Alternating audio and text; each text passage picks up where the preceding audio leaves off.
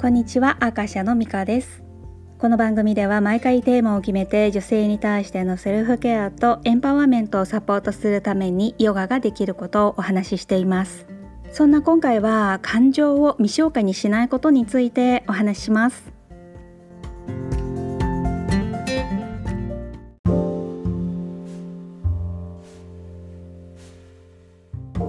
感情を表に出すのはいけないっていうふうに教育されているのがアジア人でそんなアジア人の場合は感情を表に出しちゃいけないっていうことで蓋をしている未消化の感情っていうものが生まれてしまってそれがある時何かが引き金になって悪さしたりとかします。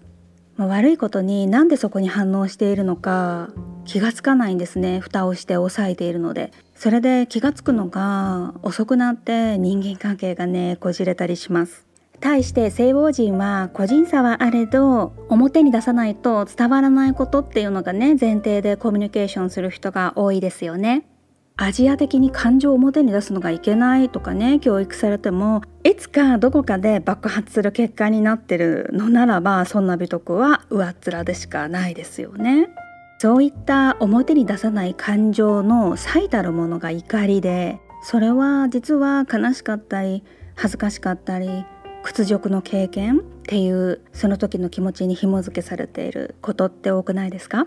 そしてまた複雑なことに人間関係って自分の反応だけじゃなくって相手あってのことで私が何かそのことに反応しているっていう感情が揺さぶられているトリガーがあって相手にも何かあるんですよね。まあ結局のところ人間関係をシンプルで円滑にするためにはそういうふうに未消化の感情であるエモーショナルになっちゃう無意識の引き金っていうものを少なくした方がいいってことになります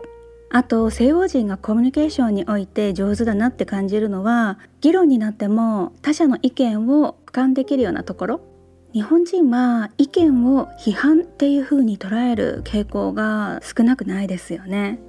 その根っこにあるのは自分は感情や意見を出さないで我慢しているのに何我慢しないでいるのっていう怒りが引き金になっているケース？こうしてみると感情を抑えていいことはないし意見は自分の意見としてあってそれを受け取るのか受け取らないのかは相手の自由っていうような西欧式コミュニケーションがすごく爽やかに思えますよね。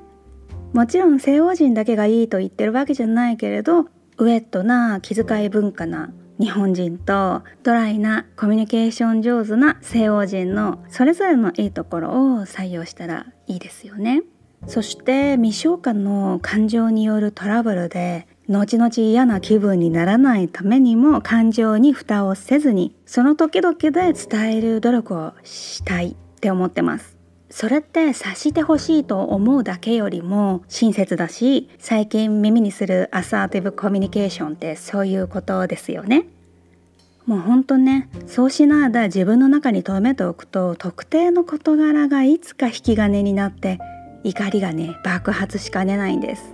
ただただ感情的になるばかりでもう時すでに遅しなんですね。そんな出来たてほやほやの私のそれは主語が私っていうことじゃない正論だったんですね。一般的にこういうことはこうだってされてるからそうしないことは悪いっていうような正論に対してねカチンときたんです、まあ、よくあるんですけれども。でもそれが私はこう考えるっていう主張だったらそこまでカチンと来なかったような気がしてるんですね。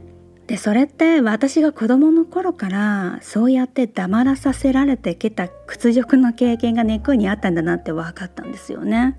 だから今後なんかこうモヤモヤするようなことがあったらあれ主語大きくないっていうもしそうだとしたらあなたの意見はどうなんですかって聞き直したらいいしまあそれでねあなたの意見はそうなんですねってことでその意見を採用するかしないかっていうのは私が決めることだって思ってるんです。皆さんはどうお考えになりますか？そんなわけで今日はここまで。またお会いしましょう。ミカでした。